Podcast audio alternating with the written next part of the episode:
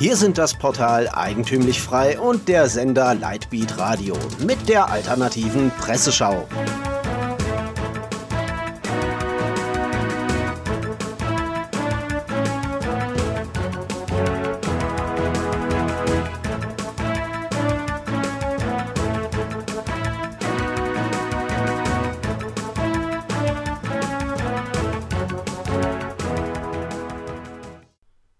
Sie hören die alternative Presseschau.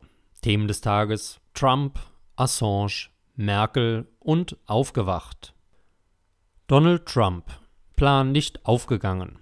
Wie jetzt durchsickerte, gab es im Weißen Haus Pläne, illegale Migranten gezielt in von den US-Demokraten regierten Städten unterzubringen. Das berichtete jetzt die Washington Post. Damit sollte den politischen Gegnern von US-Präsident Trump geschadet werden. Fasst das Magazin zuerst zusammen.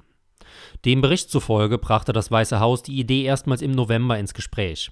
Sie sollte offenbar auf die sogenannten Sanctuary Cities, Zufluchtsstädte, abzielen, die illegale Einwanderer nicht an die Bundesbehörden ausliefern und werden meist von Demokraten regiert. Dabei war es aber bei einem Plan geblieben. Aus verschiedenen Gründen hatte die Einwanderungsbehörde die Idee abgelehnt. Jetzt wird sie natürlich Trump aufs Brot geschmiert. Was an der Idee allerdings so verwerflich sein soll, wird dem Leser nicht ganz klar.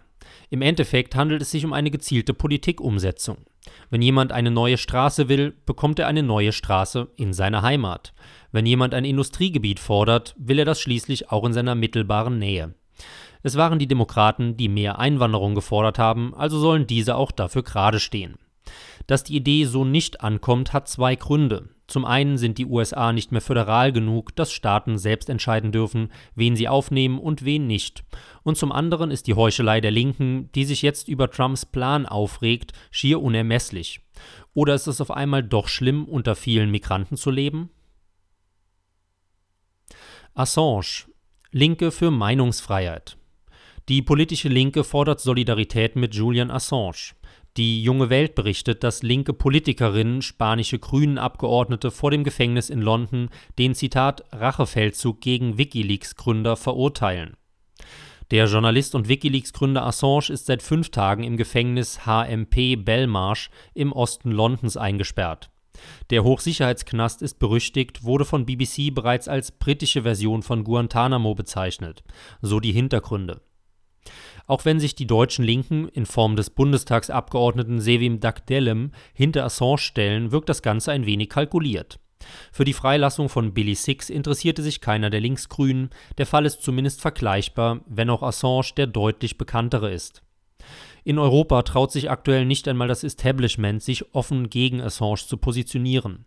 Die Linken fordern zudem Asyl für Assange. In diesem Fall könnte man tatsächlich ein solches Verfahren begründen. Allerdings sollte den Linken am besten bewusst sein, dass die USA alle Hebel in Bewegung setzen würden, ihren Auslieferungsantrag durchzubekommen. Streng genommen dürfte Deutschland nicht ausliefern, was einem diplomatischen Fiasko gleichkäme. Von daher ist politisches Asyl in Deutschland keine Option. Das weiß natürlich auch die Linke, was ja gerade der Grund ist, dies zu fordern und sich mit rebellischen Oppositionsfedern zu schmücken. Die gleichen Motive hatten dazu geführt, Edward Snowden kein Asyl zu gewähren. Angela Merkel. Gleicher Geschmack wie Adolf Hitler. Im Arbeitszimmer von Angela Merkel im Berliner Kanzleramt ist eine von drei behängbaren Wänden neuerdings ganz leer. Früher hingen da zwei Bilder des Malers Emil Nolde, der Brecher und der Blumengarten. Die Hausherrin hat sie abnehmen lassen, weil sie mit dem Missverhältnis von Ethik und Ästhetik, das sich da auftat, nicht leben wollte, berichtet Erich Wiedermann auf der Achse des Guten. Die Bilder waren von Helmut Schmidt ausgewählt worden, für ihn waren Nolde und der Bildhauer Ernst Barlach die größten Künstler unseres Jahrhunderts. Über Helmut Schmidts Geschmack kann man sich freilich streiten, wie auch unsere jetzige Bundeskanzlerin eine andere Meinung hat. Die hat die Kunst aber nicht abgehängt, weil sie hässlich ist, sondern weil sie angeblich politisch umstritten sei. Zitat, die zwei prominenten expressionistischen Meisterwerke sind für das Kanzleramt nicht mehr seriös genug, weil sich herausgestellt hat, dass ihr Schöpfer ein forscher Faschist war. Emil Nolde hatte seit 1933 das Parteibuch der Nazi-Partei in der Tasche, verehrte Adolf Hitler und hatte diesem sogar einen Entjudungsplan gewidmet. Wie könnte man gegen den Abhängungswahn von Angela Merkel reagieren? Richtig mit dem Argumentum ad Hitlerum, also dem Hitler-Argument. Wiedermann betont, dass Nolde zwar Hitler mochte, Hitler für Nolde allerdings nur Verachtung übrig hatte. Wiedermann schließt ab, der Hamburger Kunsthändler Tole Rotermund, Schatzmeister des Bundesverbands Deutscher Galerien, hat kein Verständnis für die Boykottentscheidung der Bundeskanzlerin. Er sagt, sie sollte besser in Bayreuth bei Wagner nicht mehr in der ersten Reihe sitzen, denn Richard Wagner war auch ein Judenhasser. Aufgewacht. Jimmy Carter. Der frühere US-Präsident Jimmy Carter kritisiert die Kriegslust Washingtons. China werde die USA überholen, weil es sich nicht im permanenten Krieg befinde und stattdessen in die Infrastruktur investieren kann. Berichtet das Contra-Magazin und reiht Carter damit in die lange Reihen von kritischen Stimmen, die erst im Ruhestand kritisch werden oder wenn es ihnen ökonomisch nutzt. Trump hätte Carter angerufen und ihn um seine Meinung gebeten.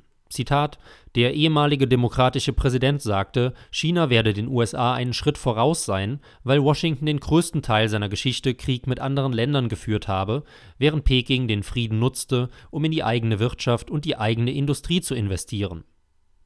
Da die USA allerdings zu großen Teilen auf Kriegs- und Ölwirtschaft aufgebaut sind, kann man das Szenario der friedlichen USA schwer überprüfen.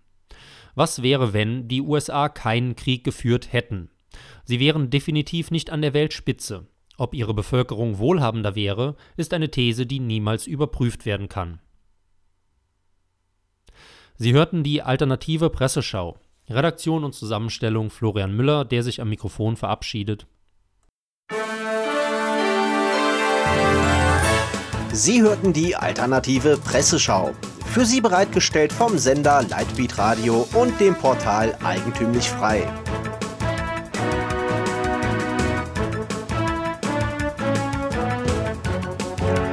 Bitte unterstützen Sie unsere alternative Medienarbeit durch eine Spende auf lightbeatradio.de oder durch ein Abonnement von Eigentümlich Frei über efmagazin.de.